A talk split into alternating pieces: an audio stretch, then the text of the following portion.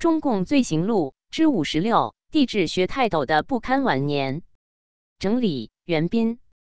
大纪元二零二一年十一月五日讯，上世纪三十年代初，著名的《东方》杂志曾以“梦想的中国”和“梦想的个人生活”为题，组织了一次大型征文活动。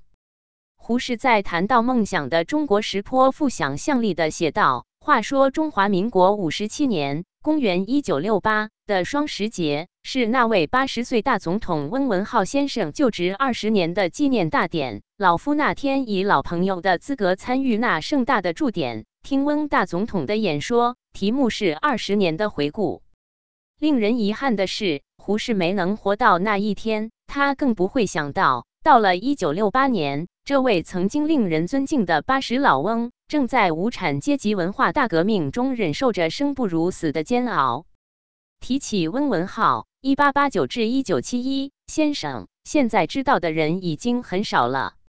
他是中国第一位地质学博士，中国第一本地质学讲义的编写者，第一位撰写中国矿产志的中国学者，中国第一张着色全国地质图的编制者。中国第一位考察地震灾害并出版地震专著的学者，第一份中国矿业纪要的创办者之一，第一位代表中国出席国际地质会议的地质学者，第一位系统而科学的研究中国山脉的中国学者，第一位对中国煤炭按其化学成分进行分类的学者，燕山运动及与之有关的岩浆活动和金属矿床形成理论的首创者，开发中国第一个油田的组织领导者。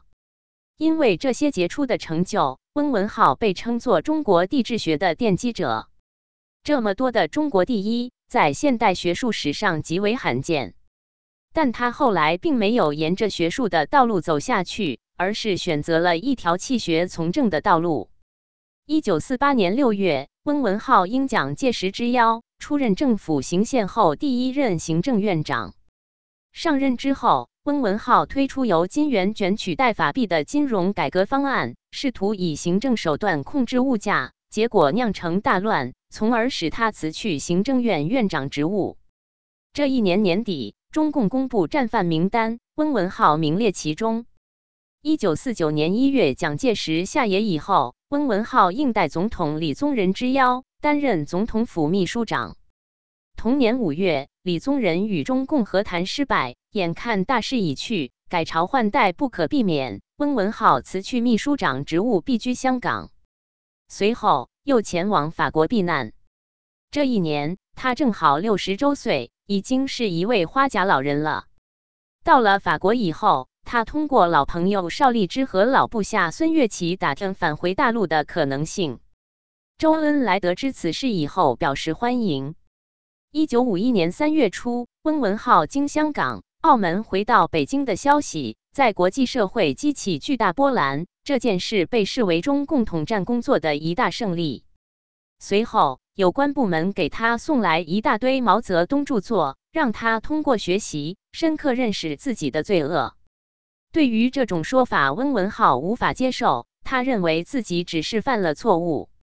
经过一段学习。特别是参阅了冯友兰、王云生、费孝通、吴晗等人的检讨，他以反省以往错误、回到人民中间为题，写了一万两千字的文章进行检讨。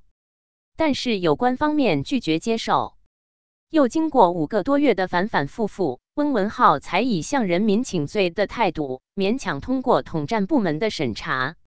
一九五三年底和一九五四年初，北京市选举人民代表的时候，温文浩收到一张选民证，但是没过多久，街道干部又收走了这张选民证，这意味着温文浩被剥夺了政治权利。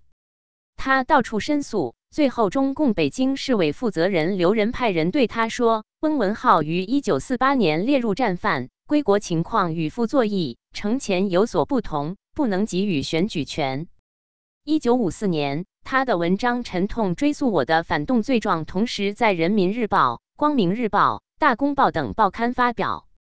这一年，他还被安排发表对台广播讲话，号召去了台湾的人要当机立断，弃暗投明。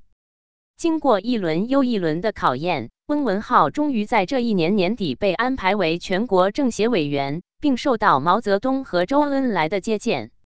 一九五七年整风运动期间，温文浩发现风气已大变，民放之风已根本停止，遂保持沉默，不再发表意见。文化大革命开始后，他已经是七十七岁高龄，红卫兵抄家批斗让他难以承受，无奈之下，儿子翁新元只好向总理办公室求救。随后，翁新元本人也无法自保。于一九七零年在湖北潜江石油部武器干校时，因难以忍受无休止的批斗而溺水身亡。面对如此惨痛的人间悲剧，翁文浩再也无法承受，于一九七一年一月二十七日在北京逝世，享年八十二岁。责任编辑：高毅。